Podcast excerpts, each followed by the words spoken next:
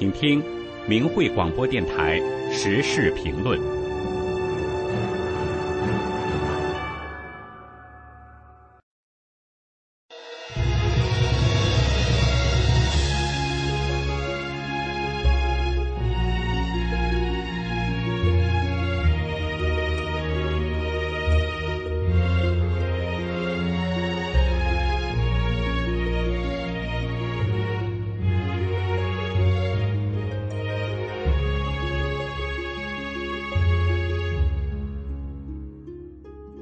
听众朋友您好，欢迎您收听四二五上访真相专题报道。在中国上访史上，一九九九年的四月二十五日是一个特殊的日子。这一天，北京中央信访办所在的妇幼街站满了前来上访的一万多名法轮功学员，他们中有曾经留学海外的优秀学生，也有中科院在读博士，有体坛名将，也有普通教师。工人、农民、商人等社会各个阶层人士，他们从全国各地自发来到这里，反映法轮功受到不公对待的情况，希望中央领导能够听取他们的意见，解决他们反映的问题。这次上访得到圆满解决，同时创造了三个奇迹，被国际媒体称为规模最大、最理性平和、最圆满的上访。今天我们就来听听几位当年参加过“四二五”上访的法轮功学员讲述他们的亲身经历。首先来听听蓝潭素将、现居加拿大多伦多的法轮功学员王金菊一家人“四二五”上访的故事。法轮功学员王金菊一家人在一九九九年都参加了“四二五”和平上访。王金菊是蓝坛速将。曾经是部队篮球队的一名专业球员和教练，多年超负荷训练，还有大运动量的剧烈比赛后留下的创伤，给他的身体健康埋下了隐患。事业有成的金菊，在一九九六年的一天突然瘫痪，人生顿时陷入绝望中。幸运的是，他接触并修炼了法轮功。一个月后，奇迹般的站了起来。大家族的亲朋好友们亲眼目睹了金菊身体的神奇变化，都相继开始修炼法轮功。每个人的身体也都发生了巨大的变化，短时间内出现了无病一身轻的状态。用真善忍的标准做好人，身心受益。四月二十五号那天。听说天津的法轮功学员被非法抓捕，金举家族中的法轮功学员不约而同的来到中南海的浮游街，向政府反映情况。金举回忆当天的所见所闻，他说：“我瘫痪了，是法轮功让我重新站了起来，大恩不言谢，我能不去说句公道话吗？”来到妇幼街是早上七点多，现场来了不少人，大家都很安静的站在路边，有的看书，有的在练功。当时我印象最深的就是大家都非常自觉守秩序。中午吃完东西，有些学员就主动拿着袋子收拾垃圾，还有穿着制服的警察悠闲的和学员搭话聊天儿。整个现场看上去秩序井然，那种安静和祥和的场面让人感动。二十多年过去了，这些场景就好像还在眼前。我和亲友们站在国务院的对面，上午十点多，朱镕基总理出来和大家见面，然后有几位学员代表进去了。我当时就想，我要能进去就好了。我一定会把身心上的巨大而神奇的变化讲给领导们。我想中央一定会还我们一个公道，支持大法弘扬的。下午四点左右，我大姐突然看到，在太阳的周围出现了很多法轮，很清晰，很壮观。法轮持续了一段时间，现场的许多学员也都见证了这个时刻，大家都非常激动。我姐也感动的哭了。晚上九点，其中的一名学员代表过来跟我们说，事情已经解决了，在朱镕基总理的妥善处理下，天津的公安放了被抓的学员。得知这些情况后，我们就回家了。上万人，大家都是静静的离开，没有喧哗，没有阻塞交通。走的时候，地上一片纸片都没有留下。回家后，我三哥的一个朋友告诉他，在电视新闻里看到他的一个侧脸镜头。我哥微笑着说。历史上不是有“明君私访”这个说法吗？现在领导不用出门就能听到老百姓反映的真实情况，这难道不是说明我们在做一件大好事吗？我们相信政府，相信我们这种理性的要求能够得到政府及时的答复和处理。金菊一家人为什么会不约而同的参加了当时的上访呢？金菊说。因为我们家族的人都在大法中受益了，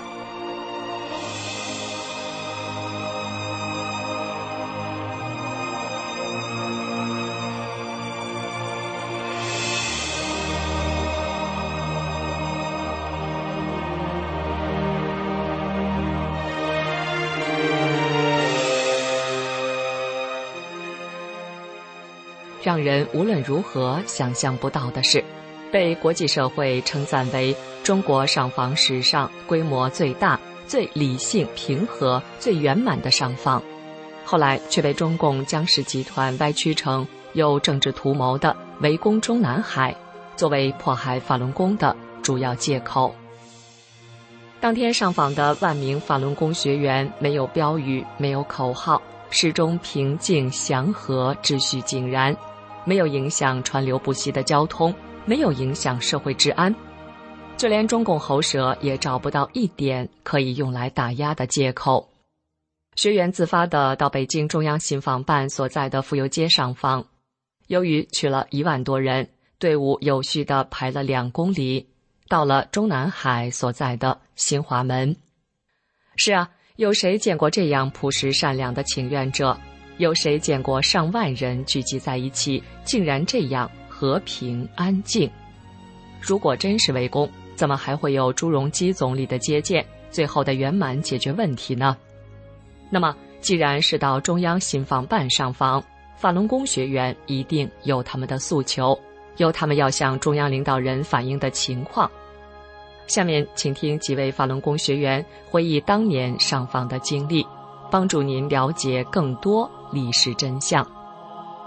一位上个世纪五十年代留学苏联的法轮功学员回忆说：“我是一九九五年十月得法的，也就是开始修炼法轮功的。我觉得这部伟大的法是对我困苦一生的奖励，人类不可能找到比这部大法更好的出路了。”有关合作修在天津发起对法轮功新的一轮的攻势，我是从一位同修那儿得知的，他跟我说。合作修跑到天津，通过杂志诽谤法轮功。天津学员去说明情况，大批武警殴打、逮捕了大法学员。这位学员说，他明天要去国务院信访办去反映情况。第二天一清早，也就是一九九九年的四月二十五号，我骑了一辆自行车也去了信访办。九点到了西四，看到大街两旁摆满了自行车，我也把自行车放在那儿了。走到信访办所在的府右街，那里早都聚集了很多大法学员。武警引导大家分别站在府右街马路两边，我加入到马路西侧的行列，离中南海大门只有几十米远。过了一会儿，武警指挥让马路东侧站在中南海国务院红墙外面的学员站到马路西侧去，不到十分钟就完成了。街西侧的场地明显的拥挤起来。垂直马路方向每行十人，一行一行密密麻麻，几乎转不开身。顺着府右街马路，队伍不止一公里长，仅府右街就得有一万人。向北还有东西向街道的学员，从西四一直到北海公园，总有几里地。我的左侧是十几位从天津赶来的大法学员，右侧是几位从乌鲁木齐乘飞机赶来的学员，大家都很安详，静静的站着。前面的情况是通过人传人传过来的，只是越传剩下的话越少。这一位法轮功学员当年正在中科院读博士，下面是他回忆当天的情景。四月二十五号早晨，我大约七点半到了福佑街北口。福佑街和附近的街道两边已经站了许多学员，大家或站或坐，没有和行人交谈，有的手里捧着书在看。人虽然很多，但是既没有阻塞交通，也没有喧哗声。路上骑自行车上班的人们像往常一样赶路。我穿过西安门大街，进到南边的城区，小区里也有许多人。公厕旁边等着上厕所的人排了十多米，秩序井然。我是第一次来这里，连门在哪里都不知道，心想先转一圈，希望遇到认识的同修。于是我顺着福佑街西侧往南走，街道两边的学员排列的整整齐齐，靠外侧马路的学员站着，靠里的学员坐着，手里捧着转法轮。从他们的衣着看，有些是从农村来的。透着朴实和善良。沿途我没有见到认识的学员，倒是随处可看到一些年轻人拿着对讲机在报告情况，衣着和普通人差不多，可能是便衣。因为这场迫害还在持续，暂时不便透露姓名。来听一位法轮功女学员回忆当天的所见所闻。三五成群的北京大法弟子。还有外地赶来的大法弟子从四面八方汇聚，我们随着人群向府右街方向行走。一些警察早就等在路口路边。我们到达府右街口时，警察不让继续往里走了。不知道是在他们的指挥下，还是有同修的带领，我们顺着一些小胡同绕到中南海西门附近。最后，在中南海西门以北二三十米福佑街西边人行道的西侧停了下来。天越来越亮，聚集的大法弟子越来越多。虽然大家互不相识，但是由于修炼大法后心性的提高，秩序井然，整体体现出高度的律己和平静。大家自觉地排成三排，后两排的人一般坐着。或看转法轮，或打坐练静功。前排站着的主要是年轻一些的学员。盲道和一半人行道被让出来，供来往的行人通行。早上上班时间，公共汽车和自行车和平常一样的在马路上穿行。后来进出福佑街的车辆和行人明显少了，可能是警察限制了。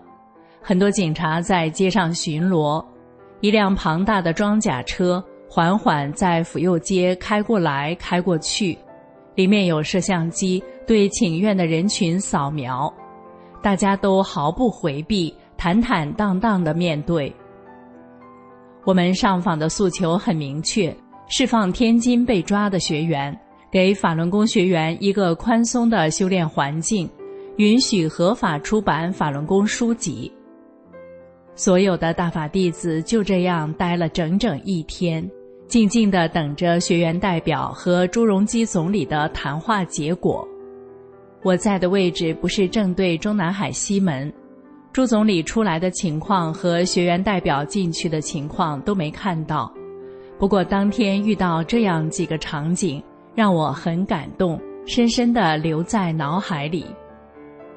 在一个胡同口。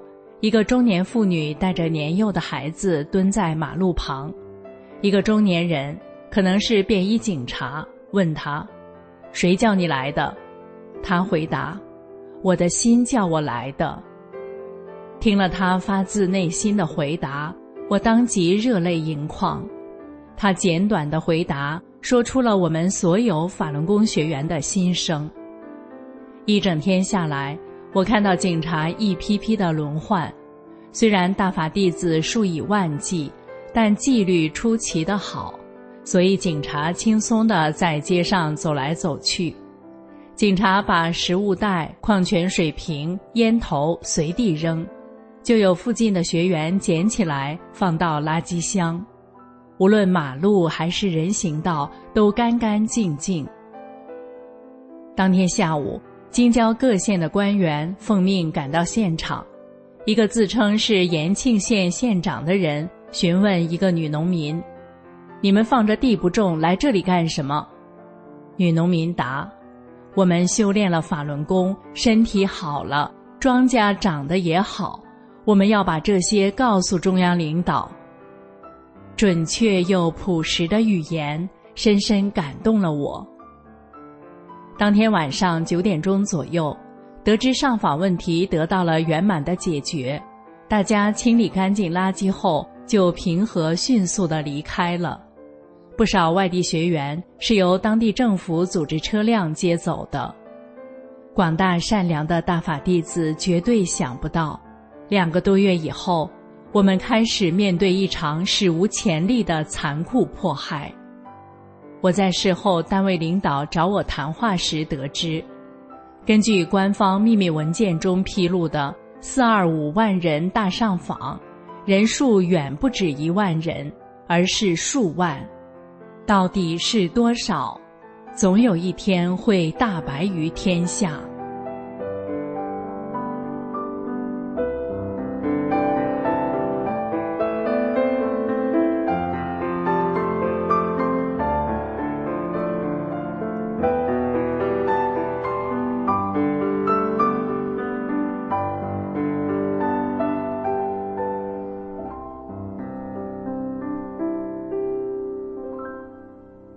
江泽民集团在一九九九年七月二十号，利用军队、警察、公检法司等一整套国家机器，开始了对法轮功学员的残酷迫害，控制着报纸、电视、广播等所有宣传机器，铺天盖地的造谣抹黑法轮功，一直持续至今。